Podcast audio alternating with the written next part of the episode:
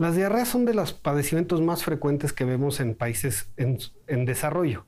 En México es una de las enfermedades más comunes, sobre todo en edad pediátrica y en edad adulta. La diarrea aguda realmente se define como un aumento en el número y disminución en la consistencia de las evacuaciones. Normalmente una diarrea, una diarrea aguda, no debe durar más de 10 a 15 días. Cuando pasa esto, es otro padecimiento y se llama diarrea crónica. Las diarreas en México son mucho más frecuentes en las épocas de calor y las bacterias se propaguen mucho más fácil en alimentos que están mal conservados. Entonces, por eso es mucho más fácil que en, en épocas de calor tengamos infecciones intestinales. La causa principal de diarrea crónica son infecciones. Existen diferentes tipos de infecciones. Existen las infecciones virales, que generalmente son más frecuentes en niños. Existen la etiología bacteriana, que son, hay muchísimas bacterias. La más frecuente en México y en el mundo es Escherichia coli. Y generalmente esta es la que, la que causa la famosa diarrea del viajero, que son pacientes que no están acostumbrados a, en ciertos países a ciertas bacterias y que cuando vienen de otros países tienen infecciones intestinales y tienen diarreas crónicas. Pero bueno, existe muchos tipos de bacterias como Shigella, Campylobacter, Salmonella, que son las que vemos comúnmente en los consultorios o en los hospitales. Y existen también algunos parásitos que pueden ocasionar diarrea aguda. Normalmente, y lo más frecuente con los parásitos, es que tengan síntomas mucho más crónicos y mucho más duraderos pero sí existen parásitos que pueden producir diarrea aguda. Dependiendo la toxina o la bacteria, el paciente va a presentar el cuadro infeccioso. Puede ser desde pocas horas hasta varios días después de la ingesta de la toxina o de la bacteria. El paciente va a empezar con diarrea, generalmente tiene que ser más de tres al día, disminuirse en consistencia, malestar general como dolor de huesos, temperatura, dolor abdominal tipo cólico, pero es bien importante eh, explicar a los pacientes que no todas las diarreas agudas necesitan tratamiento antibiótico. Principalmente el paciente tiene que estar muy ocupado en su hidratación, que es lo que realmente nos puede complicar a un paciente con diarrea aguda, que es una deshidratación. Bienvenidos a Diálogos en Confianza. Listos para afrontar problemas gastrointestinales, nos vamos a enfocar en la diarrea aguda, en la cual estoy seguro todo mundo nos vamos a identificar porque nos ha pasado prácticamente a todos. Quiero darle las gracias a nuestros intérpretes de lengua de señas. Está el día de hoy con nosotros Alberto Mújica y está también Lía Vadillo. Y como siempre está conmigo Citlali, listos para platicar de este tema que a todos nos afecta a todos sin duda y vamos a aprender muchísimo como siempre en Diálogos en Confianza. Eh, pues haga suyo el programa, ya lo sabe, soy la voz que trae la suya a este foro con nuestros y nuestras especialistas. El tema como siempre está de lujo y nos interesa a todos enterarnos de los malos manejos que hemos tenido con las infecciones gastrointestinales, con las diarreas agudas. Así que quédese y disfrute Diálogos en Confianza. Les presento a nuestros especialistas que nos acompañan el día de hoy. En primer lugar, el doctor José Francisco Cadena León. Bienvenido, doctor. Hola a todos, muchas gracias. El doctor es gastroenterólogo pediatra adscrito al Servicio de Gastroenterología y Nutrición del Instituto Nacional de Pediatría, del INP, de la Secretaría de Salud. La doctora Sherezada María Isabel Mejía Loza, gracias doctora por estar aquí con nosotros. Buenos días. La doctora es gastroenteróloga encargada del Servicio de Gastroenterología del Hospital Juárez de México, la Secretaría de Salud. Y el doctor Alejandro Aram Chávez, Santiago, bienvenido, doctor. Hola, ¿qué tal? Mucho gusto. Buenos días. El doctor es gastroenterólogo y máster en neurogastroenterología adscrito al Servicio de Gastroenterología del Hospital Regional, licenciado Adolfo López Mateos del ISTE. Eh, los quiero invitar a todos a que bajen la aplicación del 11 más. Bájenla a su teléfono porque si no pueden ver el programa en vivo, lo pueden ver posteriormente y hay toda una biblioteca de programas del 11, está padrísimo y lo tienen al alcance de la mano. Doctores, arranquemos a platicar de, de, las diarreas agudas. Ahorita vimos al doctor Angulo que nos explicó la diferencia entre una diarrea crónica y una diarrea aguda, pero una diarrea aguda más o menos cuánto dura en un cuadro de los típicos de que, híjole, me comí un ostión y me duró la diarrea. ¿Cuánto tiempo? Tres a cuatro días máximo eh, cuando es a causa de algún alimento. Ok. ¿En niños es igual que en adultos o hay características específicas? Hay características que la pueden distinguir de la diarrea prolongada, ¿no? Pueden ser 10, máximo 14 días. Una diarrea aguda es muy raro que tarde en dos semanas. Generalmente en cinco días el niño ya debe estar muy bien. y cuando se extienden más de 14 días a un mes es una diarrea persistente y más de un mes la diarrea crónica que comentabas, Pepe. Ok, yo creo que es bien importante entonces que ustedes se van a identificar y muchas veces nosotros tomamos el manejo en las manos. Más adelante vamos a decirles cuál es el tratamiento adecuado, porque yo creo que es uno de los temas en, en segunda en donde más se meten patas en cuanto al tratamiento. Y voy a decir una frase, doctor, dime si estás de acuerdo. Casi todas las diarreas agudas se curan con y a pesar del médico. Es correcto. La ventaja de las diarreas agudas es cuando a veces salimos ganando los médicos porque se autolimitan. Las diarreas agudas se limitan máximo, máximo unos tres o cuatro días y lo importante, como debemos de saber todos, no se deben dar antibióticos para estas diarreas. Más adelante vamos a hablar del tema de antibióticos, que es bien importante, pero ya lo dijo el doctor, no se deben dar antibióticos para más del 90% de los casos prohibidos. Doctores, la gente piensa, híjole, una diarrea aguda es una infección. ¿Es una infección siempre? No siempre. Las diarreas agudas pueden ser causadas principalmente por virus, parásitos, bacterias, pero también hay situaciones como medicamentos, el estrés también nos puede causar diarreas agudas y algunas otras alteraciones este, emocionales pueden darnos este tipo de padecimientos. Pero sí, en nuestro medio lo más común son diarreas causadas por infecciones. ¿En niños? Pueden ser todas las que comentó el doctor, más alimentos, ¿no? Si un niño tiene un elevado o excesivo consumo de jugos, Jugos artificiales principalmente, que forman parte de su dieta en la mañana, tarde y noche, pueden experimentar diarrea aguda y después una diarrea que se puede prolongar, pero lo interesante es que puede ser intermitente, ¿no? Tienen periodos de diarrea aguda, se quitan, y otras diarrea aguda se quitan. Parecía que tienen infecciones recurrentes, pero es parte del manejo de la dieta, ¿no? Una diarrea prolongada. Entonces rompamos ese mito de que necesariamente son infecciosas, porque no siempre son infecciosas. Por ejemplo, estábamos hablando antes de entrar al aire, ¿qué tal que yo como muy sano toda la semana, pero híjole, hoy vi unas tortas de tamal deliciosas y me antojaron tres y me causó a lo mejor vómito y diarrea. No quiere decir necesariamente que estoy infectado, sino es una transgresión dietética. Sí, efectivamente hay un contenido muy alto de grasas, hay un contenido, si esto lo acompaño como comentaba el doctor, de jugos que tienen un alto contenido de azúcares, esto me puede ocasionar diarreas y a veces olvidamos algo que es muy frecuente en México, que es la intolerancia a la lactosa también, ¿no? ¿Qué quiere decir eso, doctora? Pues que eh, nuestro organismo no contiene la cantidad suficiente de enzimas para degradar la lactosa que tenemos en la leche. Si nosotros nos damos cuenta, en los últimos años hay de todas las marcas leche deslactosada y esto es porque es un problema eh, en el mexicano, ¿no? Que a veces pasamos por alto y es el niño o, el adulto que tiene diarreas recurrentes, se le quita cuando deja la leche en, la dieta, ¿no? Estos son los típicos casos que dices, yo como muy bien, pero hoy me tomé una malteada y me descosí. Entonces, no quiere decir que haya una infección, pero vamos a ver una cápsula ahora de cuando sí son infecciones, cuáles y qué, qué tipos de infecciones existen. Aquí tenemos la cápsula. Cuando revisamos el comportamiento epidemiológico de las diarreas en nuestro país, vemos que coinciden con los meses de mayor calor, principalmente porque los alimentos están contaminados con las manos de quien los está preparando, con quien lo está comiendo. A veces dejamos los alimentos sobre las mesas eh, que no se encuentran en refrigeración y entonces las bacterias tienden a estar a proliferar hay diferentes tipos de diarrea, por decirlo así, que podemos eh, englobarlos en dos conceptos básicos. Aquellos que se deben al aumento de los movimientos intestinales o aquellos que se deben a la disminución de la absorción de agua en diversas partes del intestino o bien al aumento de la secreción de, líquidos, fundamentalmente agua, pero también acompañada de electrolitos como pueden ser sodio y potasio fundamentalmente, que es precisamente donde posteriormente eh, cursa el paciente con problemas de deshidratación grave. Las infecciones pueden ser causadas por virus, que quizás son las más frecuentes particularmente en menores de 5 años de edad o en mayores de 65 años de edad, que es prácticamente las poblaciones que tienen mayor riesgo de, por, por la diarrea, mayor riesgo de deshidratarse o de tener complicaciones más graves.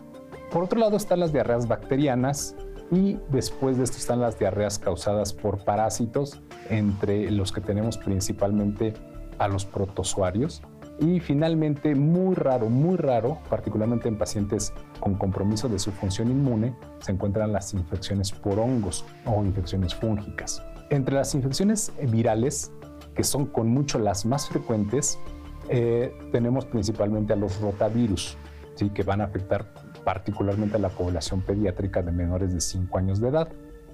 Y después, en las infecciones bacterianas hay diferentes tipos de bacterias.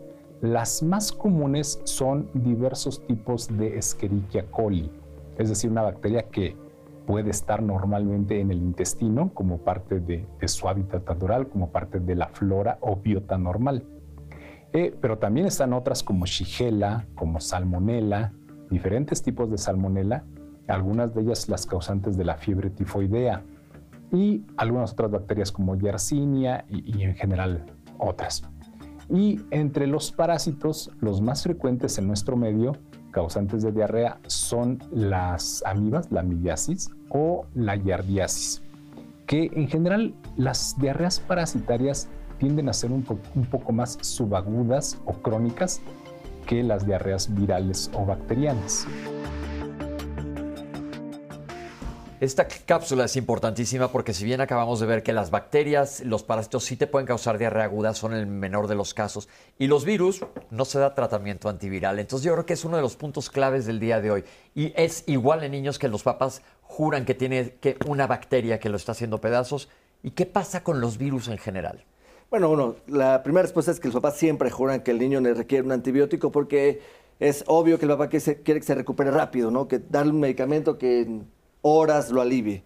Y como bien lo comentaste, los virus tienen un periodo de síntomas y el cuerpo termina por depurar y elimina la infección, que es algo importante de educar. El cuerpo elimina la infección, lo demás son facilitadores o controladores de la enfermedad. Entonces, explicar eso a los papás, que es un cuadro que tiene un tiempo y luego una convalecencia y el niño se va a recuperar, eh, quizás en este, en este mundo donde todo lo queremos muy rápido es un tanto difícil, no quieren la píldora mágica y hay gente que incluso ha prescrito antivirales para manejar ese tipo de, enfermedades. Que no hay indicación. Que no hay ninguna indicación para las infecciones virales.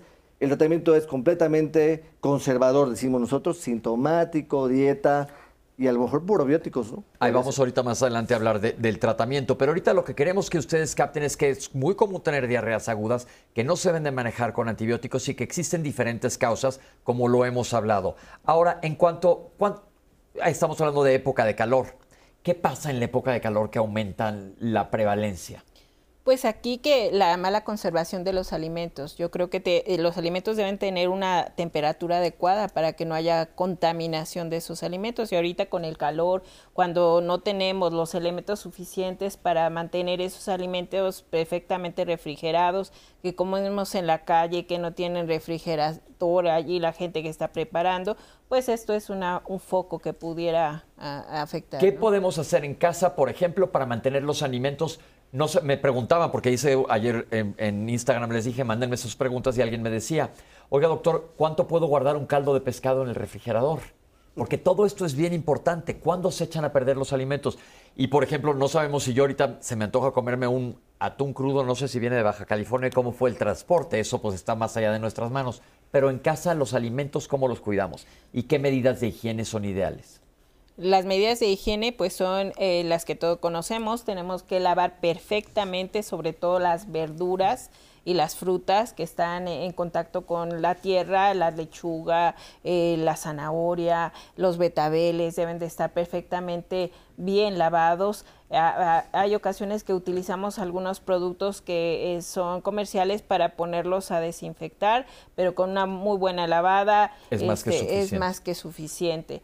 Eh, también con respecto a la refrigeración, yo creo que aquí hay que hablar de temperaturas. Hay que, si yo pretendo que lo voy, no lo voy a comer mañana o pasado, yo creo que esto es mantenerlo completamente en congelación, no mantenerlo en la parte baja del refrigerador. Entonces aquí hay que saber qué pretendo con este alimento, cuándo lo voy a consumir, no lo puedo dejar muchas horas en la parte baja del refrigerador. Digamos que un par de días en el refrigerador está bien porque igual, como dice la doctora, si no está congelado se pueden echar a perder las cosas dentro del refrigerador. ¿Qué digamos un periodo de 48 a 72 horas? yo creo que máximo, ¿no? Porque luego es típico, y aquí en México más, que dices, hay un bote de helado en el refrigerador, lo abres y está con lleno de frijoles. y son de hace 10 días. Entonces, estas son cuestiones que nosotros nos podemos cuidar en casa. En cuanto a higiene personal, el lavado de manos que se ha insistido tanto. Muchísimo, es de lo más importante. De hecho, siempre se ha recomendado el lavado de manos por lo menos 20 segundos antes de comer y después de ir al baño o de realizar alguna actividad que, que implique el uso de las manos y que después tengamos que utilizarlas para cocinar o para comer. eso es muy importante. La higiene personal también va a ayudar muchísimo para que las infecciones eviten su propagación. ¿En los niños con las botellas y demás? Em, ¿Las botellas de qué tipo?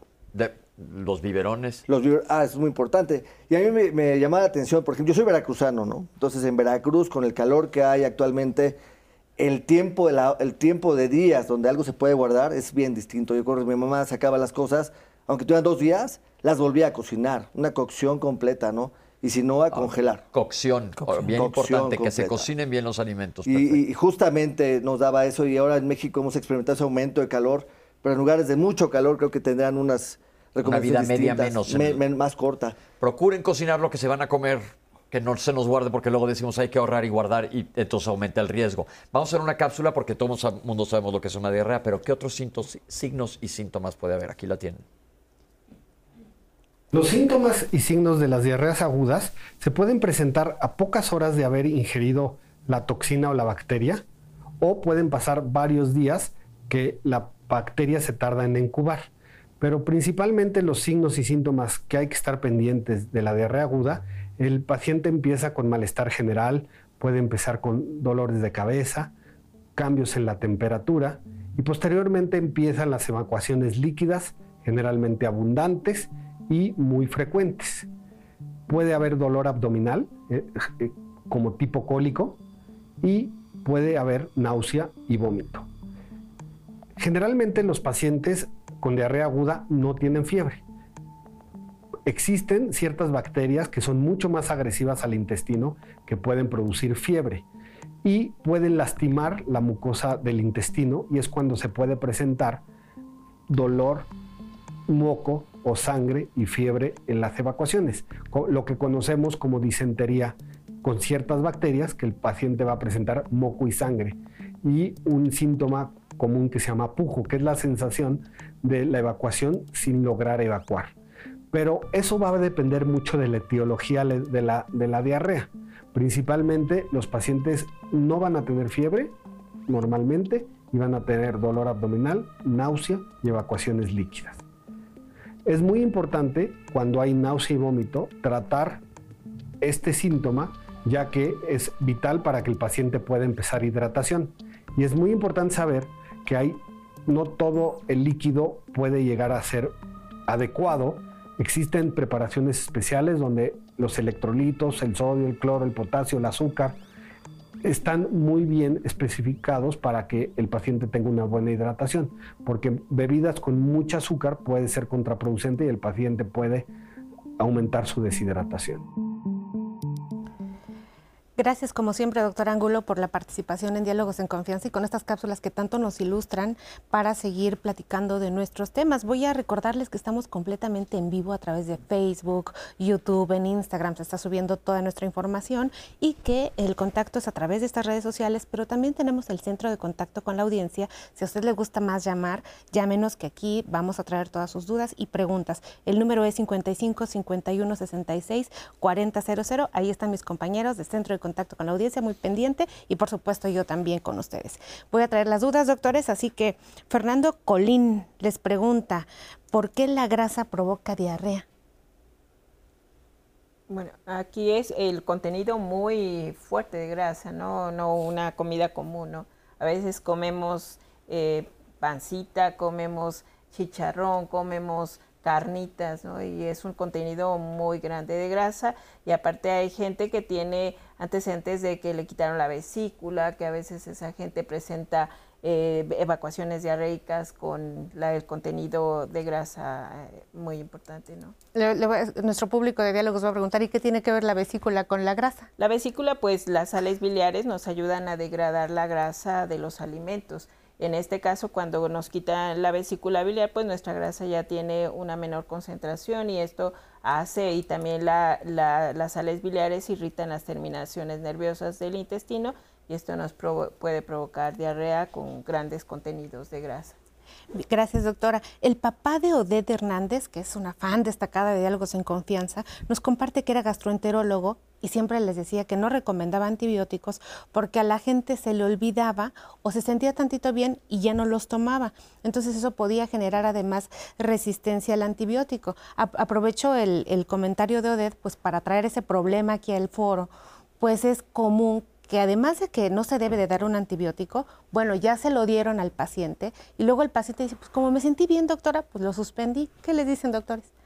No, yo creo que recomendaría, si un médico prescribe un, tratamiento, hay que terminar.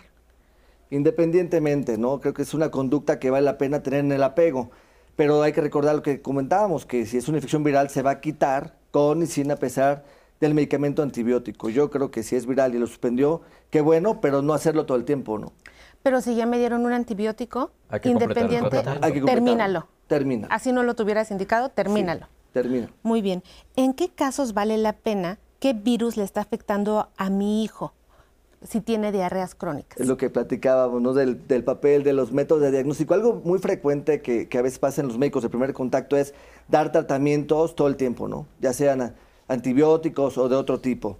El identificar el, el virus permite conocer el comportamiento del microorganismo y saber cuánto tiempo va a tardar y si puede haber complicaciones. Eso está solamente destinado en niños al menos cuando tienen diarreas que duran más de siete días, son inmunocomprometidos, son malnutridos o tienen diarreas con moco y sangre, por ejemplo, eh, para poder dar un buen tratamiento y saber cómo, cómo van a ir. Pero una diarrea que dura dos o tres días, eh, no tendría un, papel porque el, el, estudio es muy costoso. Hablamos de estudios que pueden costar entre 5 a 8 mil pesos pero en cierto grupo de pacientes, si es la diarrea más allá de lo que uno espera, sí tiene un gran papel, ¿no? Para saber, sobre todo, si están en guardería también. Y ahorita les hablaremos más adelante de los métodos diagnósticos y cuándo aplicarlos. Nos pregunta Rosy Espi, ¿qué tan cierto es que uno se debe de desparasitar cada seis meses? Vamos a hablar más adelante de eso, pero ¿qué les pueden decir? ¿Cuál es la respuesta? No. No, evidentemente no. No, no, no. Bien. Em, Flores nos dice, buen día, a ella le dio COVID intestinal. Así nos puso, ¿eh? Y, quedó atrás, ella se siente con un buen sistema digestivo, eh, me refiero a esta persona, le entró con come mariscos, productos derivados de los lácteos, pero inexplicablemente ah, en ocasiones tiene diarrea. No toma medicamentos, se cura fácil. La duda que ella tiene específicamente es si el reflujo le puede ocasionar problemas de garganta y cambio de voz. No está muy al, tema, pero...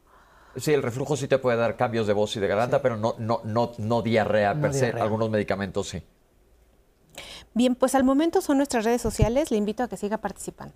Doctores, yo creo que una cosa bien importante que hay que recalcar antes, antes de irnos a cortes, la sintomatología ya la vimos en la cápsula, pero ¿cuáles son los síntomas de alarma? Cada quien dígame cuáles cree que son importantes que tengamos en mente para acudir al médico. El más importante es diarrea sanguinolenta. Ok, Doc. Niños, fiebre mayor 39 grados, 40 por ejemplo. Pérdida de peso. Este, tengan síntomas generales, astenia, dinamia y pérdida de peso. ¿Qué quiere decir astenia y qué quiere decir dinamia? Astenia es que se sientan muy cansados eh, y que sobre todo que tengan pérdida de peso, ¿no? Que Ok, pero que si es una diarrea aguda de dos días no se van a dar mayormente cuenta. Realmente eh, no, aquí en una diarrea aguda yo creo que es el niño deje de hacer las actividades como comentaba el doctor, que esté muy lloroncito, que no se quiera levantar, que no se, que esté dormidito todo el tiempo, creo que ese es un dato de alarma muy importante. ¿Puedo agregar tú uno? Los signos de deshidratación en niños. Ahorita más adelante vamos a hablar de la deshidratación, que ese sí es un peligro en las diarreas agudas. Y hay otro punto que es importante, el vómito. El vómito te puede llevar a complicaciones si nos pudieran decir algo del vómito y cuándo decir, híjole, estoy vomitando mucho. Sí, este, pues el vómito es prácticamente cuando hay intolerancia a la viral, no se puede rehidratar el paciente. Intolerancia a la viral quiere decir que no pueden comer. No puede comer. Entonces no hay manera de reponer el líquido perdido. Entonces es importante, por eso existen los planes de hidratación oral, que pues se van a tocar seguramente, plan A, B y C. Si no se puede rehidratar al paciente, pues se tendría que hidratar de una forma intravenosa, o sea, con sueros salinos, sueros, este, fórmulas especiales, hospitalariamente. Esto es bien importante que lo sepan, entonces tengan mucho cuidado porque tú le dices a un paciente que tiene diarrea, dieta líquida, sí, pero no puedo tomar nada, estoy vomite y vomite y vomite. Ahí sí hay indicación para ir con el médico y probablemente que te hidraten por la vena o darte algún medicamento que no sea por vía oral para controlar el vómito y puedas ingerir líquidos. Vamos un corte regresamos con ustedes, no se vayan.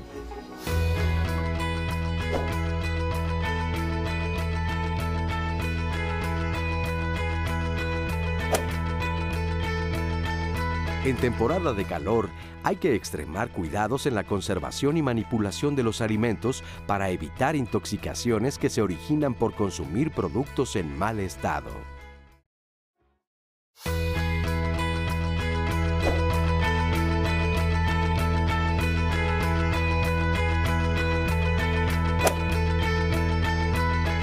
Los síntomas de una infección intestinal se presentan en las primeras 8 horas después de consumir alimentos en descomposición, causando dolor en el área abdominal, diarrea, náuseas, vómito y a veces fiebre. Seguimos aquí platicando este lunes en Diálogos en Confianza y mire, quiero compartirle parte de la cartelera del próximo lunes. Pues si alguien nos necesita actualmente es la madre tierra y aquí lo sabemos. Tenemos muchos desafíos de salud y de medio ambiente. El siguiente lunes vamos a estar platicando de este tema interesante desde diferentes aspectos, así que esperamos que nos acompañe. Por otra parte, quiero traer más dudas de nuestra audiencia, si me lo permiten, doctores que están activas nuestras redes. Recuerden que estamos completamente en vivo y, que aquí se las voy a, a compartir a los especialistas. Alba Mata disfruta de los aprendizajes de diálogos en confianza y les agradece, doctores, su presencia en este foro, así como muchas personas en nuestra audiencia. Emanuel Martz nos les pregunta si la forma de las heces fecales refleja la salud intestinal de las personas. Pues eh, nosotros utilizamos una escala que se llama la escala de Bristol, la pueden encontrar en, en la red, en Google, pero sí definitivamente hay datos de la escala 1 y 2 que nos hablan que es estreñimiento, 3, 4, inclusive 5 pueden hablarnos que son heces normales, y 6 y 7 nos hablan de que ya son eh, datos de diarrea. Pero bueno, la salud intestinal no es tan factible medirla con la forma de las heces, pero nos dan una orientación a, cómo está nuestro tracto digestivo. Bien. Eh, ¿Y cómo deberían de ser ideales? Eh, la escala de Bristol nos habla que es en la forma 3 y 4. Son heces semiblandas en forma de salchicha y que no tienen esa eh, textura acuosa o la parte opuesta que es como bolitas muy duras, muy duras. Bien, doctores. ¿Les preguntan las reacciones febriles, ¿les sirven a las personas para, la, para el diagnóstico? Qué buena pregunta. Ya no las usen, por favor. Sí, yo creo que eso se quedó como hace dos décadas, ¿no? Sí, no, no las ocupamos. También nos piden si pueden hablar de del diagnóstico de la enfermedad tifoidea, de fiebre tifoidea. Yo creo que también es una de las, de las eh, enfermedades que la gente le echa más la culpa. Dice, es que tiene tifoidea. Y curiosamente, si verdaderamente fue una salmonella tifi, no te da tanta diarrea.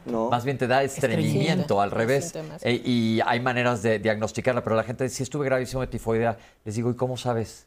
Que fue la gran mayoría, la, es el título que le ponen, pero no es necesariamente fiebre tifoidea. Ah, ¿verdad? Ahí está la respuesta. Susana Camacho Ruiz nos dice, los pediatras a menudo en poblaciones rurales eh, nos enfrentamos a niños y a niñas maltratados por colegas médicos que tratan una diarrea aguda con una cantidad de antibióticos que da miedo. La mayoría de la gente acude a farmacias eh, y son atendidos por otros colegas, olvidando la hidratación y otras medidas que se debe de tomar en cuenta. Por supuesto, la educación a las madres y medidas de higiene. El resultado es niños graves complicados en hospitales y entonces es ahí cuando los papás exigen que se haga algo por sus pacientes cuando en algunas ocasiones llegan al borde de la muerte y no hay nada que hacer. Gracias, doctor, doctora Susana Camacho, por, por compartir la experiencia que creo que todos coincidimos en este foro. Carla Hernández nos llamó y nos dice, bueno, ¿por qué no hay un programa de salud para evitar este tipo de enfermedades sabiendo que pues hay un foco en la comida callejera? No, pues el programa de salud es, aquí estamos al aire. No, pero yo pienso que se refiere a justo como hacer una campaña para que Sí hay Sí, campañas. sí las hay. Sí, hay desde locales, estatales, federales, sobre todo en épocas de calor, ¿no? Yo me acuerdo hay campañas de todo, para el dengue, para infecciones gastrointestinales, y lo que comentábamos hace rato, ¿no? El lavado de manos, el correcto almacenamiento de los alimentos, ¿no? El cortarse las uñas también, que a veces es un, un factor muy importante, ¿no? El que prepara los alimentos, aparte de la higiene eh, de lavarse las manos, que, que se corte las uñas. Y, y las campañas que eh, de vida oral, eso es muy importante en las personas este, de, la- los extremos de la vida, ¿no? Los niños menos de 5 años y los mayores de ses- 70. El Vido Suero Oral ha salvado vidas en todo el mundo, ¿no? Y en México la campaña se ha empleado de manera satisfactoria. Bien. Nos llamó María Teresa Lara y dice que a su hijo de 28 años de edad le dio diarrea y vómito. Se le acalambraban los brazos y las piernas. Lo tuvieron que llevar a urgencias en silla de ruedas porque sus piernas no soportaban el peso. Entonces le dijeron que el tema era una fuerte infección estomacal. Le dan suero, posteriormente le dan de alta, pero ¿por qué se le acalambraron las extremidades? Pues eh, cuando hay una pérdida considerable de líquidos, eh, se le llama a esto un choque hipovolémico, ¿no? Pero con este arrastre de líquidos también arrastran electrolitos. Uno de los principales es el potasio. El potasio es un elemento, un electrolito, un elemento que ayuda a la contracción muscular. Cuando se pierde abruptamente por las pérdidas no sanguíneas, como le llamamos en las diarreas, pues el electrolito se barre y entonces empieza a disminuir la fuerza muscular, la contracción muscular y pues por ende las soluciones para rehidratar a estos pacientes son soluciones ricas en electrolitos, principalmente potasio, cloro, citrato, sodio y glucosa. ¿Les puede fallar el riñón a las personas por tener una diarrea? Eh, pues sí, claro, por eso es muy importante la adecuada hidratación dependiendo el grado de deshidratación que tenga el paciente. Esto se va encaminando con algunos signos clínicos, otros signos este, de por laboratorio y algunos otros signos vitales que el paciente presente nos van a orientar a qué tipo de hidratación debemos de utilizar. Marta Tobar dice que eh, cuando uno se enferma del estómago y se pone mal, es siempre por el alimento que lo causa. Hay un detonante, ya le hemos respondido, pero no sé si ustedes quieran complementar con algo la llamada de Marta. No, pero lo que dijo él anteriormente sí es muy importante. La pérdida de electrolitos, como dijo el doctor, te puede po- poner lo suficientemente grave que vayas a dar a un hospital. Entonces sí es un foco rojo, obviamente, calambres. El, no, ojalá y no lleguen a ese extremo, ¿no? Ojalá y llegaran antes.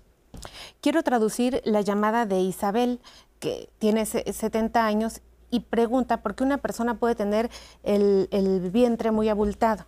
Eh, esto, aunque dice el cuerpo no sea exagerado, es decir, que sea delgada y que tenga pues prominente el abdomen.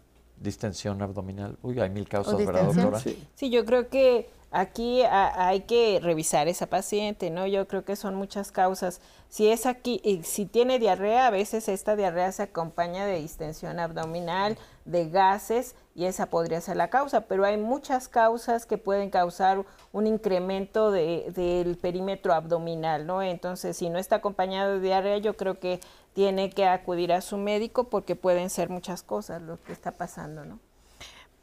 Gracias, doctora. Genaro Luis, fíjense, interesante, se enfermó desde el viernes y está yendo constantemente al baño. Ojo, ya es lunes.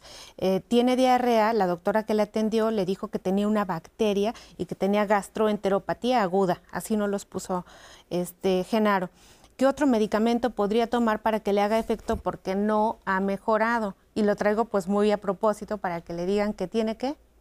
No, yo creo, acuérdense que no damos consultas por televisión, sería muy poco ético de parte de Diálogos en Confianza hacer eso. Acude y pide otra opinión porque ni siquiera sabemos si verdaderamente es una bacteria. Y ya ¿qué llevas que es un tres virus? días, Hasta entonces- tres días, ve con un especialista que te trate. Ya se pasó el tiempo. Ya, Ya, ya. de autolimitarse. La señora Carrasco nos llamó y comparte que su nuera tiene 28 años y por un año estuvo tomando la semilla de Brasil para bajar de peso. Eso le daba mucha diarrea, que es otro factor que no hemos dicho de diarreas acá. Se puso mal y le dio diabetes. Lleva casi año y medio que no se toma esa semilla, pero después de comer ahora siempre le da diarrea. ¿Eso es normal? Doctor, pues no, no, No, normal pues no para nada. no ¿A es qué normal. especialista lleva a su hija? Al gastroenterólogo. Al gastroenterólogo. Al gastroenterólogo, Eh, y, algo muy importante que, que ahorita lo menciona, la diabetes mal controlada es un factor también para presentar diarreas postprandiales, o sea, después de comer. Cuando el azúcar está por niveles muy elevados, no hay un adecuado movimiento intestinal y puede producir o diarrea o estreñimiento. Ser un factor confusor, ¿no? Así es. Ahí la Exacto. semilla Es- enmascara el diagnóstico. correcto. Todas estas llamadas son de ahorita de este fin de semana porque estamos en mera temporada de diarrea. Sí, sí está. Y, y todo está, la población está muy interesada realmente. Antonio García, de 67 años, de Zitácuaro, Michoacán, hace unos meses le dio un infarto y está en recuperación eh, con, con tratamiento, pero le dan diarreas. ¿Esto tiene algún tipo de asociación o realmente tiene alguna infección y tiene que volver a ir a valoración? ¿Qué le pueden decir, Antonio? Pues prácticamente debe de explorar, ir al médico, ir a con el gastroenterólogo, porque no tiene una relación directa el infarto con las diarreas. Bien, Marta Méndez es una mujer de 78 años de Puebla, no tiene vesícula biliar y tiene divertículos. El gastroenterólogo le pidió estudios, pero sus citas es demasiado lejanas, ¿no? Entonces, siempre después de ir al baño va y regresa constantemente. Es por los divertículos, tiene que buscar opinión. ¿Qué, le- qué opinión le podrán dar? Yo creo que aquí hay que revisarla, interrogarla perfectamente bien porque es una persona mayor y todas las personas arriba de 50 años siempre tienen, tienen que ser revisadas por un médico, sobre todo si antes evacuaban bien y de repente tienen diarreas, eh, tienen que ser revisadas por un médico. ¿La metformina les causa diarrea? Mm, Sí puede ocasionarla, pero el cuerpo puede adaptarse, sí, pero sí puede ocasionar una, una diarrea. Sobre todo en los primeros días que la toman, pero a medida que la van con- continúan tomando va disminuyendo las diarreas. Perfecto. Algo que tenemos que hacer y nos quedó claro, por supuesto, es identificar las causas de deshidratación. Le preparamos una cápsula que le invitamos a verla y regresamos. Bueno, en esta época de calor hay un incremento en la presencia de ciertos microorganismos que nos hacen susceptibles a adquirir eh, procesos infecciosos, principalmente enfermedades diarreicas o gastroenteritis eh, infecciosas. Eh, los más susceptibles para eh, presentar deshidratación son las personas en los extremos de la vida, los niños, principalmente menores de 5 años, más aún aquellos menores de 6 meses, las personas mayores, aquellas personas que tienen alguna enfermedad crónica y las mujeres embarazadas. También aquellas personas que no tienen esquemas de vacunación completo. Hay distintos tipos de infecciones, principalmente en los niños pequeños suelen ser infecciones virales, pero también puede haber diarreas por bacterias, por parásitos. Por supuesto es importante tener una adecuada higiene, consumo de alimentos que tengan, eh, sean adecuadamente lavados, higiene de manos, beber agua potable. Doctores, entonces tenemos el peligro de la deshidratación, que ya se comentó que es sobre todo en, en los extremos de la vida, en niños chiquitos o en gente mayor, pero nos puede pasar a todos. Alguien que está con diarrea y que nos está viendo ahorita dice, me rehidrato, pero dicen que se pierde electrolitos. ¿Tomo nada más agua? ¿Qué les recomiendan? No, yo creo que aquí por eso está eh, diseñado el suero vida oral, ¿no? Este, este, este suero está hecho con la cantidad de electrolitos que se pierden en una diarrea aguda. Entonces no es correcto que tomemos ni solo agua ni que hagamos combinaciones con eh, eh, refrescos de manzana y tehuacán o que utilicemos comúnmente el Gatorade, que bueno, que es una bebida que tiene alto contenido de sodio. Ok. Eh, entonces, el suero vida oral lo, lo- lo da el gobierno y hay por todos lados. Es muy fácil de conseguir. Así es. En cualquier centro de salud, en cualquier farmacia hay suero vida oral. Entonces, rehidratarse, pero rehidratarse no nada más es agua, como acaban de comentar los doctores. Es importante que haya electrolitos también. Eh, ¿Hay datos de, de deshidratación que nos podamos ver en casa, sobre todo en niños? Sí, niños, es muy importante. Si el papá conoce muy bien a su hijo, notará si, si además de tener la diarrea, deja de consumir una adecuada cantidad de leche o fórmula y el notar que tenga los ojos hundidos, la boquita seca, deja de ver menos saliva, o la mamá, la primer- primera pregunta que hace el pediatra es ¿cuántos pañales le has cambiado hoy? Oye, Fíjate que desde las 8 de la mañana hasta 3 de las 4 de la tarde que te lo traigo, cambié uno. Y está tomando, pero no. Ya tampoco consume. Es un dato alarma. Otro porque extremo- dejan de orinar. Y ¿no? otro extremo de la vida que son las personas adultas mayores. También, igual. los- ¿Qué, qué da- las- qué datos aparte de eso? no orinar, la, la boca muy seca. ¿Qué es el signo del lienzo húmedo, doctores? El signo del lienzo húmedo es, no sé si todos hemos visto un trapo Mojado. mojado y nosotros hacemos la famosa turgencia de la piel. Cuando el pliegue cutáneo no regresa, se queda, esto es un signo de lienzo positivo.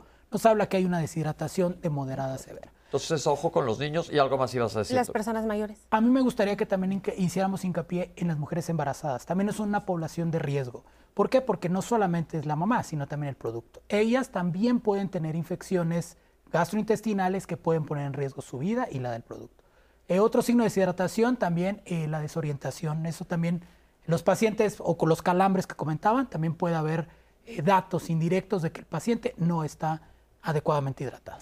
en niños es el peso también. En adultos no sé si funciona, pero en niños no comentaba la doctora, por porcentaje, ¿no? 3%, si han ido con su pediatra y tienen un evento de diarrea aguda y lo pesamos, tiene menos del 3 al 5% de pérdida del peso, eso es leve. Pero si está del 9% eh, o del 6%, pero es moderado y más del 9% sería un cuadro severo de deshidratación también. Entonces, hay que evitar, como decimos, son, son situaciones muy comunes, pero te pueden llegar a complicaciones que pongan en riesgo tu vida, como el, desequilibrio hidro, hidro de agua, electrolítico, porque como comentó el doctor, no nada más se pierde agua, sino también electrolitos, y pues somos un ser humano completo. O sea, yo digo, si no somos gran parte de nosotros es agua, si nos falta, pues vamos a estar en problemas. Ahora, doctores, eh, hay algo importante. Ya hablamos de focos rojos en los extremos de la vida, nos puede pasar a cualquiera lo ideal es cuidarnos, pero hay muchos problemas con la automedicación. Tenemos una cápsula, porque yo creo que este programa es donde más, probablemente en medicina y enfermedades respiratorias también, la gente se automedica sin saber qué está pasando. Miren esta, esta cápsula. La automedicación, que, que es difícil en nuestro país, aunque realmente se sigue dando, porque muchas personas tienen conocidos médicos, conocidos farmacéuticos, y que le expenden medicamentos de esta naturaleza eh, sin receta o, este, o con recetas adecuadas, sí, pero que no requirieron una evaluación adecuada de cada paciente. No olvidemos que parte de la evaluación que le va a hacer el médico a un paciente que tiene diarrea aguda es ver si realmente es de naturaleza infecciosa, porque hay otras causas de diarrea. Sí, hay causas que pueden ser alimentarias sin que la comida esté contaminada como por ejemplo el consumo excesivo de azúcares o de elementos que nosotros nombramos como hiperosmóticos, es decir, son compuestos que van a extraer muchísima agua del intestino y entonces se va a hacer una diarrea acuosa. Entonces, nada tiene que ver un microorganismo, son otras causas que podemos englobar en el término funcionales para diferenciarlas de las infecciosas, pero que pueden ser causa de diarrea y si le damos antibiótico lo único que va a pasar es que a esa flora que ya está sufriendo, la vamos a hacer sufrir aún más. Las enfermedades diarreicas agudas deben ser, estar entre los primeros lugares de entidades que, en los que se usa eh, mal el, tratamiento con antibióticos, este famoso uso inadecuado de antibióticos. En muchos casos, las eh, bacterias ya son resistentes porque se han utilizado muchísimo los antibióticos más comunes. Entonces, ese es otro asunto para no utilizar antibióticos de entrada en una infección, en una enfermedad diarreica. Muchas de las bacterias que están causando esa infección ya no están presentes cuando el paciente tiene, síntomas, sino que estuvieron ahí, produjeron toxinas que se quedaron ahí y están eh, en un cuadro que va a durar quizá 12, 24 horas y después va a desaparecer, pero por efecto de las toxinas, la bacteria ya no está. Eh, es otra de las razones por las que no se deben emplear antibióticos. Habrá casos en los que sí es necesario emplear antibióticos, pero va a ser cuando el paciente reúna ciertos criterios de gravedad de la infección. Ahora, por otro lado, también no olvidemos que hay eh, infecciones parasitarias en los que los antibióticos antibacterianos no les van a hacer ningún efecto y entonces tendrá que ser un paciente que se someta a unos exámenes eh, de materia fecal y después de eso poder darle tratamiento antiparasitario adecuado. No antibiótico, no antibacteriano, sino antiparasitario. Doctores, entonces, por ejemplo, ¿qué pasa? ¿Cómo sabemos si hay una toxina? Eh, bueno, esta, esta es una muy buena pregunta. ¿Por qué? Porque las toxinas llegan preformadas. Entonces entran a nuestro organismo Principalmente el síntoma cardinal es la náusea y el vómito. Y ocurre entre las primeras seis horas de haber ingerido algún alimento contaminado. Hay dos bacterias comunes, que es el Bacillus cersus y el, este, eh, el Bacillus cersus y el Streptococcus Eh, prácticamente los síntomas son muy comunes. Empieza el paciente después de ingerir alimento, dolor abdominal, distensión, náuseas y vómito. Posteriormente viene la diarrea. Se autolimita, no hay ningún problema. Esa es la ventaja con esto. Ok, entonces acuérdense, en base a lo que acabamos de volver a ver en la, cápsula, no dar antibióticos más que en casos específicos y eso ya se los va a decir el médico. Pero la más del ochenta y tantos por ciento de las diarreas no requieren antibióticos. Eso creo que debe ser el mensaje del día de hoy. Ahora, hablando de tratamientos, bueno, una cosa antes en cuanto a los antibióticos. Los antibióticos per se te pueden causar diarreas o te pueden causar que se favorezca el medio para otra infección. Sí, claro que sí. Hay diarrea postmedicamentosa. Eh, eh, un antibiótico eh, va a barrer la flora bacteriana, que es muy importante el equilibrio de esa flora bacteriana para tener una salud intestinal. Cuando yo estoy dando un antibiótico, esa flora bacteriana va a alterarse y puede condicionarme diarrea. Ok, entonces el antibiótico per se te puede causar una diarrea por alteración de la microbiota, pero existe una infección muy importante Así. que puede ocurrir cuando tomamos antibióticos, que es decir, yo les digo a los pacientes, como los antibióticos no nada más matan al bicho malo en caso de que fuera una bacteria, matan también a muchos de los buenos. ¿Qué pasa? ¿De qué estoy hablando? Del famoso Clostridoides. Las infecciones por Clostridoides, el famoso Clostridium difficile.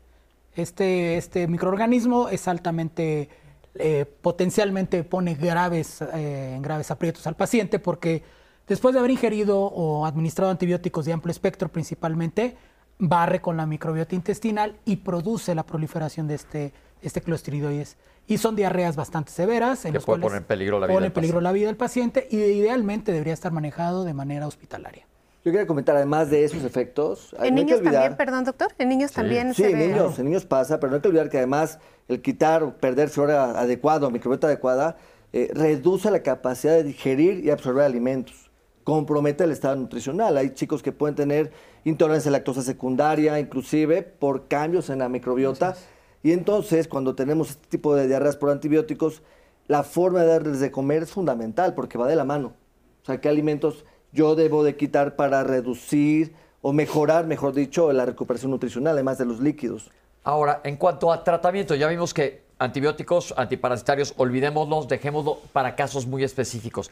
Pero se habla de que se permiten dar tratamientos sintomáticos y existen algunos que deshidratan la materia fecal, es decir, absorben el líquido para que se haga más sólida la materia fecal. Otros que funcionan los antidiarreicos básicamente como un tapón, que también hay que tratar de evitarlos porque muchas veces la diarrea es un efecto que está haciendo tu cuerpo. ¿Qué hay de estos tratamientos sintomáticos, este líquido rosa que se toma? ¿Qué hay? Pues se ha visto, hay, información importante en la que te recomienda el uso de estos medicamentos como para acortar el tiempo de la diarrea y para formar mejor las heces. Pero evidentemente, como comentaba, eh, es importante que la diarrea fluya porque es un mecanismo de defensa para nuestro organismo, para liberarnos de las toxinas, para liberarnos de las bacterias y también para limpiar el colon principalmente. Y yo creo que es muy importante evitar los antidiarreicos, sobre todo en los extremos de la vida, ¿no? en los niños y en los ancianos, que puede ocasionar complicaciones muy graves, perforaciones incluso, ¿no?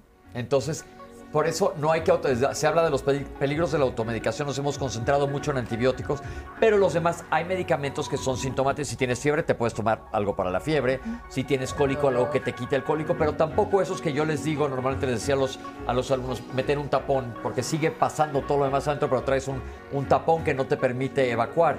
Entonces, esto es importante y en niños también. Sí, totalmente. En niños no damos antidiarreicos, pero hay medicamentos que podemos dejar para reducir la intensidad de la diarrea, ¿no?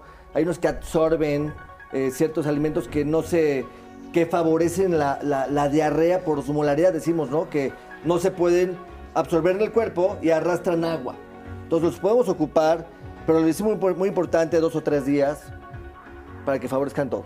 Perfecto, nosotros nos vamos a ir a un corte, estamos en vivo hablando de diarreas agudas y sé que una de las preguntas que nos hicieron es, ¿sirven o no los probióticos? Vamos a ir a un corte y ahorita regresamos con Bien ustedes experto. para concluir con varias de las preguntas que nos han mandado ustedes y nosotros cerrar el tema que espero les esté quedando claro y no nos automediquemos. Vamos a un corte y regresamos con ustedes, no se vayan.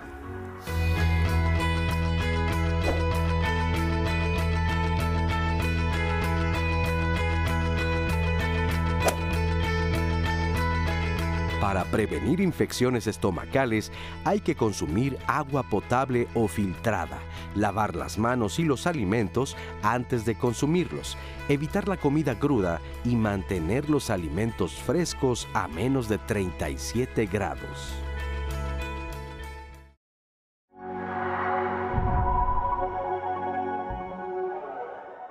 Las diarreas agudas se limitan máximo, máximo unos tres o cuatro días y lo importante, como debemos de saber todos, no se deben dar antibióticos para estas diarreas. Hay características que la pueden distinguir de la diarrea prolongada, ¿no? Pueden ser 10, máximo 14 días. Una diarrea aguda es muy raro que tarde en dos semanas. Generalmente en cinco días el niño ya debe estar muy bien. Y cuando se extienden más de 14 días a un mes es una diarrea persistente y más de un mes la diarrea crónica que comentabas, Pepe. Las diarreas agudas pueden ser causadas principalmente por virus, parásitos, bacterias, pero también hay situaciones como medicamentos, el estrés también nos puede causar diarreas agudas y algunas otras alteraciones este, emocionales pueden darnos este tipo de padecimientos. A veces olvidamos algo que es muy frecuente en México, que es la intolerancia a la lactosa también, ¿no? ¿Qué quiere decir eso, doctora? Pues que eh, nuestro organismo no contiene la cantidad suficiente de enzimas para degradar la lactosa que tenemos en la leche. Los alimentos deben tener una temperatura adecuada para que no haya contaminación de esos alimentos. Y ahorita con el calor, cuando no tenemos los elementos suficientes para mantener esos alimentos perfectamente refrigerados, que comemos en la calle, que no tienen refrigerador allí la gente que está preparando, pues esto es una, un foco que pudiera afectar. Tenemos que lavar perfectamente, sobre todo las verduras y las frutas que están en contacto con la tierra, la lechuga, eh, la zanahoria, los betabeles deben de estar perfectamente bien lavados. Eh, si yo pretendo que no lo voy a comer mañana o pasado, yo creo que esto es mantenerlo completamente en congelación, no mantenerlo en la parte baja del refrigerador. El que prepara los alimentos, aparte de la higiene eh, de lavarse las manos, que, que se corte las uñas las personas este, de, la, los extremos de la vida, ¿no? Los niños menos de 5 años y los mayores de 70. El Vido Cero Oral ha salvado vidas en todo el mundo, ¿no? Y en México la campaña se ha empleado de manera satisfactoria. El signo del lienzo húmedo es, no sé si todos hemos visto un trapo mojado, mojado y nosotros hacemos la famosa turgencia de la piel. Cuando el pliegue cutáneo no regresa, se queda, esto es un signo de lienzo positivo nos habla que hay una deshidratación de moderada a severa.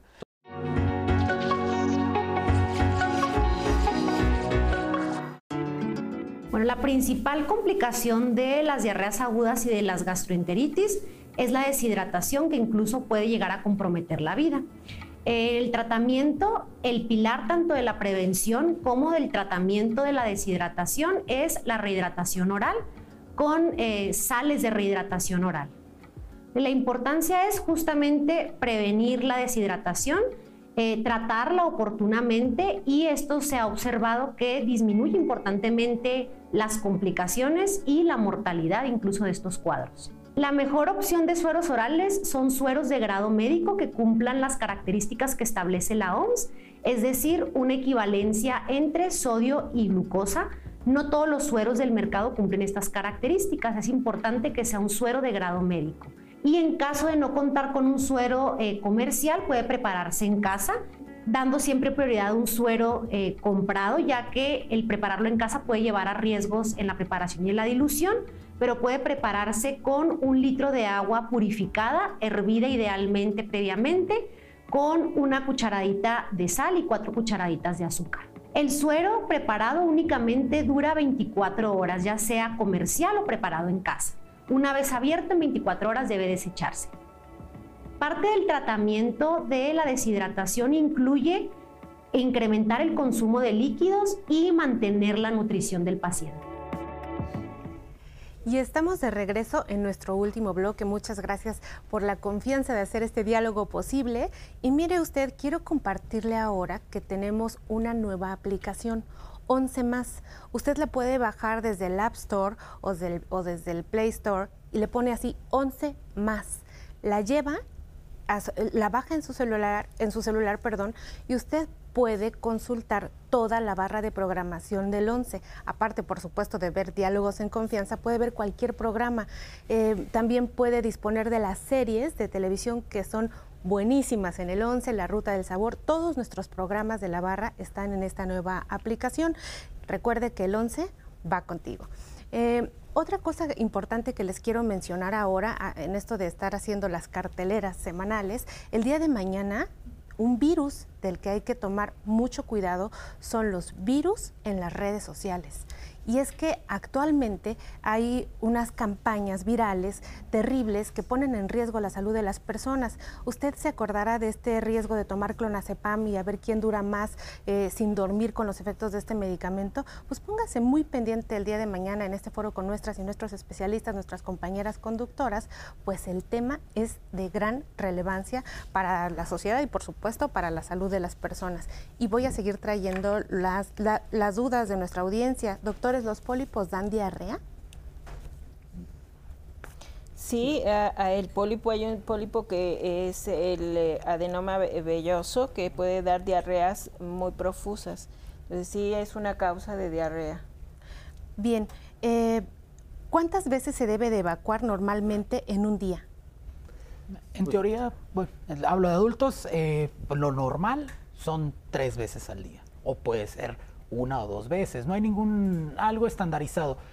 Hay pacientes que pueden obrar hasta cuatro o cinco veces al día, pero lo recomendable, lo normal, lo estipulado en, la práctica clínica es que se debe ser menos de tres movimientos intestinales al día, o sea, menos de tres evacuaciones. La gente que dice es normal, yo hago una vez a la semana, doctora.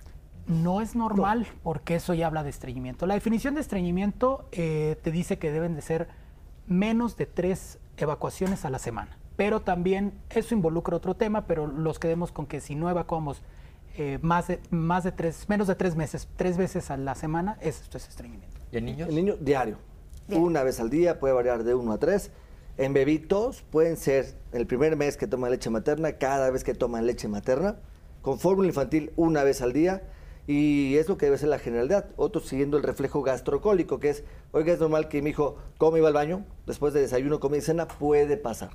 Puede pasar, pero una vez al día, por generalidad. Bien, llamada anónima con tres meses de diarreas que van y vienen. Ya fue con el gastro, le dio un tratamiento de pancreatina y cuando tiene diarrea toma eh, algún fármaco que no nos especificó muy bien y probióticos. Además le programaron una colonoscopía. ¿Qué otros estudios le pueden ayudar para saber si puedo tomar otros probióticos de los que estoy tomando y cómo saber si el probiótico que está tomando es el ideal? y que vaya a consulta con un especialista. Sí, eso ya es diarrea crónica. es diarrea crónica, cuidado, sí. Eh, María, de 74 años, eh, les pregunta sobre los búlgaros. Eh, ¿Son benéficos? Las amas de casa usualmente los popularizan y los utilizan. ¿Los recomiendan? ¿Los niños lo pueden tomar? Son los viejos probióticos, son fermentados, ¿no? Y recuerda que los fermentados tienen cierta eficacia. Hay bacterias como Streptococcus thermophilus, por ejemplo, que pueden generar sustancias que al ser adquiridas en el intestino eh, recuperan la salud intestinal. ¿no? Los niños lo pueden tomar, sí, hay, fermentados búlgaros que hacen a base de leche, ¿no? la, mayoría lo ah, podrían tomar. Aquí hay algo importante porque ahora está muy de moda hablar de probióticos, inclusive pueden buscar en YouTube, hicimos aquí un programa que hablábamos de la microbiota intestinal. ¿En diarrea aguda hay indicación de probióticos, doctores? En niños sí. En diarrea aguda hay indicación. Eh, para niños, hay, depende, en los probióticos debe estar seguramente en el video de, es asociado al tipo de, a la cepa.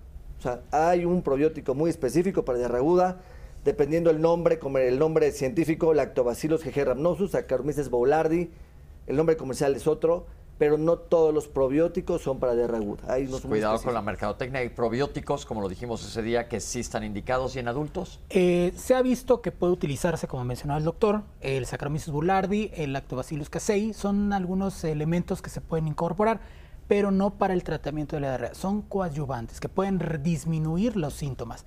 Hay, un, hay una indicación muy precisa para el uso de probióticos en la diarrea asociada quizás a clostridioides pero cuando es una recurrencia tercera vez, puede utilizarse. como tal. Porque ahora están muy de moda y todo el mundo se toma probióticos, pero ahora salió un artículo hace menos de un mes sobre también el abuso de los probióticos.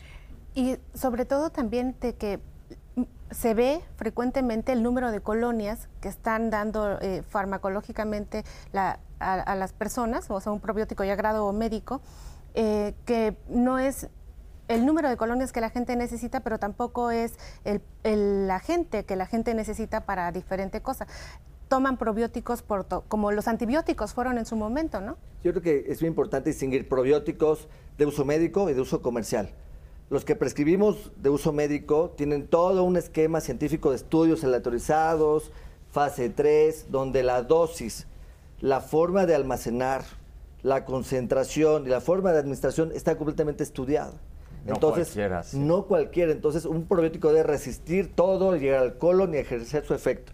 Y después de suspenderlo, se pierde el efecto del probiótico. Entonces, son muy seleccionados, ¿no? El uso de cada probiótico. Anónima llamada de Veracruz de una persona de 30 años que quiere saber cómo puede identificar un buen especialista eh, gastroenterólogo en la zona donde vive. Eso, eh, como comentamos, casi todos los lunes tenemos especialistas aquí. ¿Cómo buscar un especialista? En México tenemos los consejos que, que certifican a los especialistas. Tú para poder ser puedes ser especialista, pero te tienes que seguir estudiando para estarte certificando. Entonces, la recomendación es que te metas a la página del Consejo Mexicano de Gastroenterología. En la página del Consejo vas a ver si el médico que te está viendo verdaderamente es un gastroenterólogo o si es que estás buscando un gastroenterólogo, lo mismo aplica para cardiología, para lo que sea, entrar a la página Consejo Mexicano de Gastroenterología y buscar a tu médico, porque pues es importante mantenerse al día y esto pues te lo hacen con recertificaciones. La Asociación Mexicana de Gastroenterología también da muy buena información en las cápsulas que está dando. ¿Algo que quieran agregar? En pediatría, también en la misma asociación, ¿no? Sí, pertenecemos al mismo Consejo Mexicano de Gastroenterología. Ahí es donde pueden buscar al médico, sí. Pues al momento las redes. Y doctora comentó hace, anteriormente de COVID, pero llegaron varias, varias preguntas también de COVID. Se comentó que el COVID te puede dar en forma de una diarrea aguda, sí, por COVID, que se autolimita, pero ¿te puede dejar con secuelas?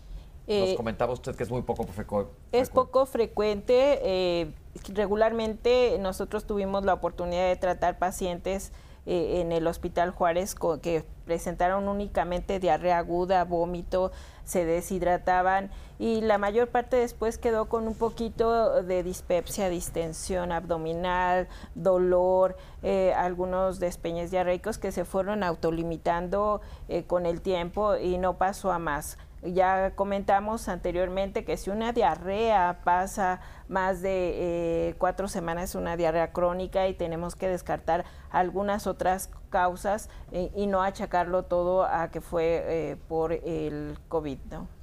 Perdón que olvidé una, una pregunta muy buena de nuestra audiencia. ¿Cómo saber si el mi- microbiota intestinal está en equilibrio? ¿Hay algún estudio para identificar el equilibrio de la microbiota?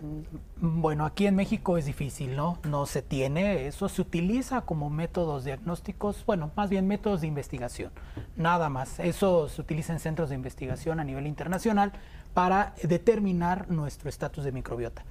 Lo más recomendable y lo que les puedo yo aconsejar a la audiencia es que nosotros evitemos el consumo de alimentos eh, procesados, ultraprocesados, que tengan eh, alto contenido en, químicos, agroquímicos o conservadores. Es preferible inclinarnos a alimentos más naturales, ¿no? Vegetales, frutas, alimentos fermentables como el kéfir, el, eh, la kombucha. Hay muchos alimentos, el yogur también puede ser un alimento muy importante.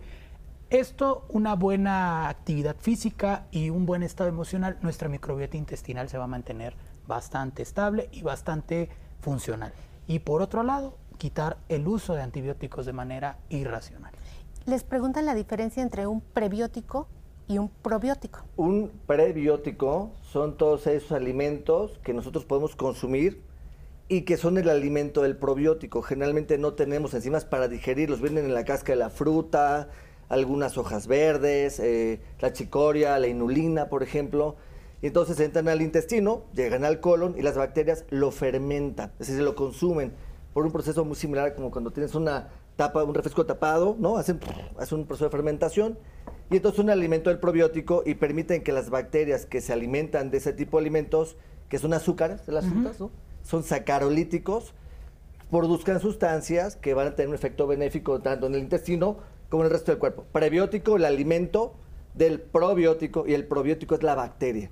Son bacterias de fuentes humanas o u otras fuentes. Esta, nos han hablado por teléfono a decir que no encuentran el suero vida oral. Ahí hay una cápsula que dice exactamente cómo lo puedes preparar en casa. Entonces, chécate esa cápsula de vuelta para que lo tengas en casa en caso de que no lo encuentres.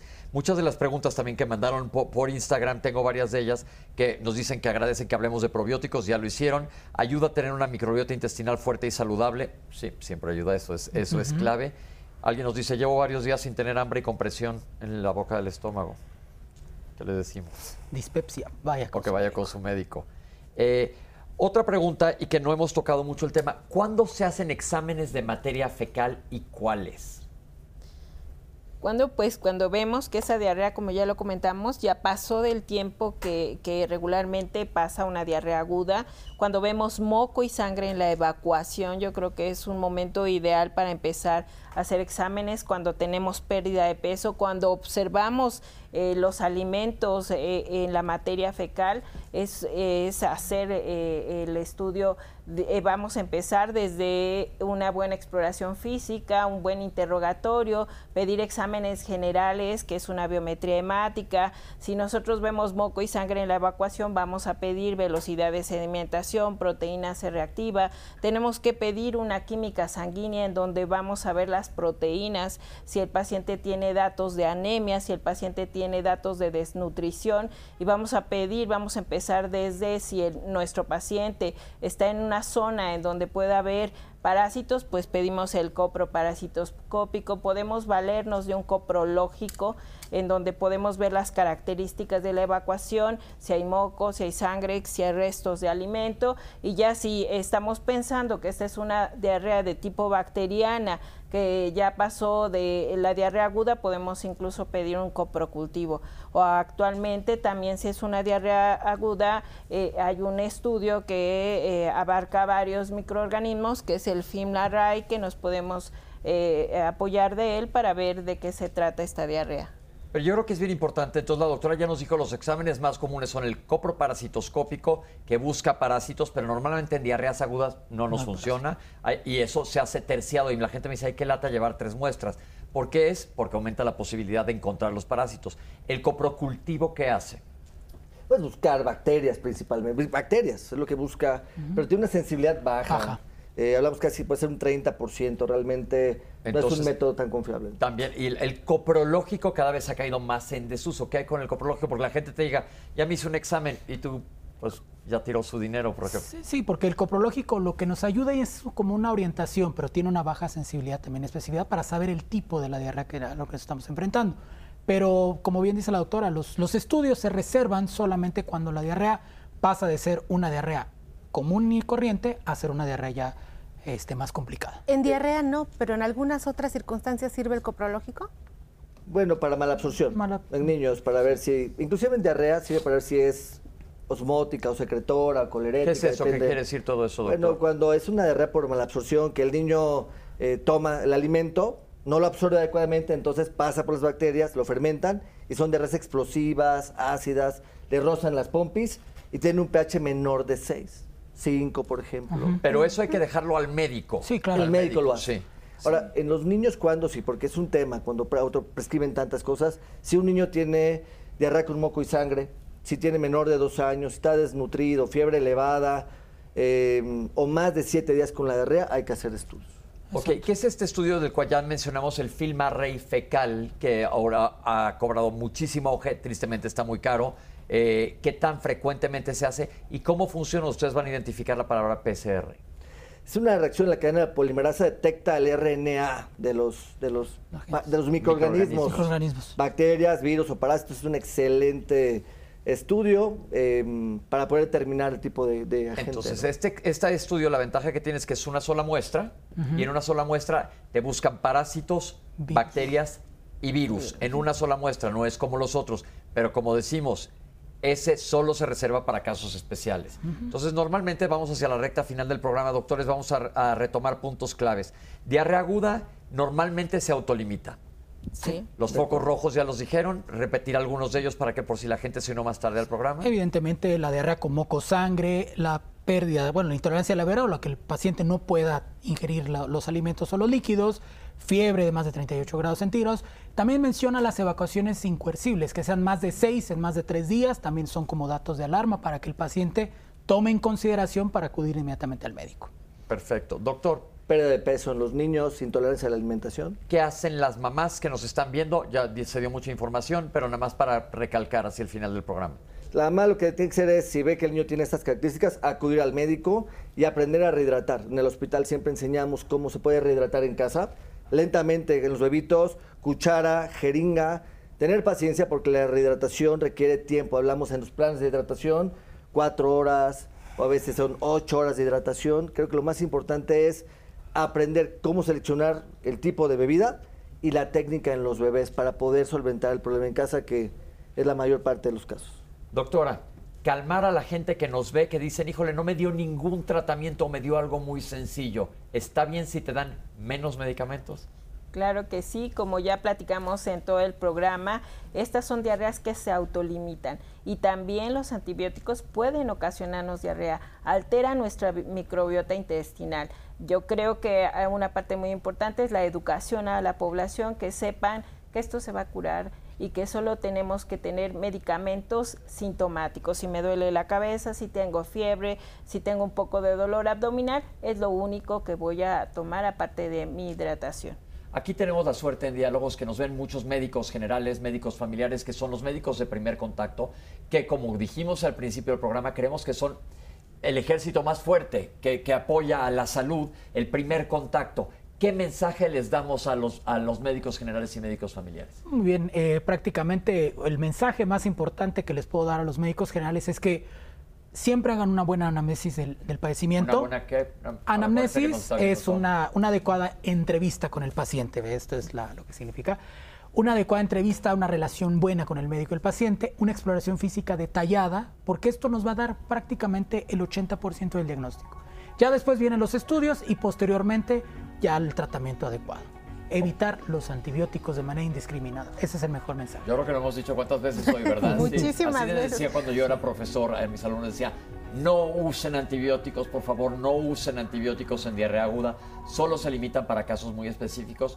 Pues llegamos al final del programa, doctores, muchísimas gracias por Gracias. habernos acompañado el día de aquí. Aquí en el 11, gracias a nuestros intérpretes. Gracias, Citlali. Pepe, como siempre, un verdadero placer y gracias a ustedes que estuvieron tan participativos en las redes sociales. Y además recuerden que tenemos una app que se llama 11 más 11 más el signo de más. Y hay que bajarla a los teléfonos, pueden ver este programa, pueden ver las cápsulas, aquí también están posteadas. Y recuerden que el 11 va contigo, entonces está súper sencillo. Eh, yo lo voy a bajar ahorita, esto también es noticia nueva para mí. Entonces vamos a tener los programas al alcance de la mano y recuerden que nuestro objetivo aquí en Diálogos es informarles. Mientras más información tenga, va a ser mejor cuidar su salud. Nos vemos la próxima semana. Esto fue Diálogos en Confianza. Gracias.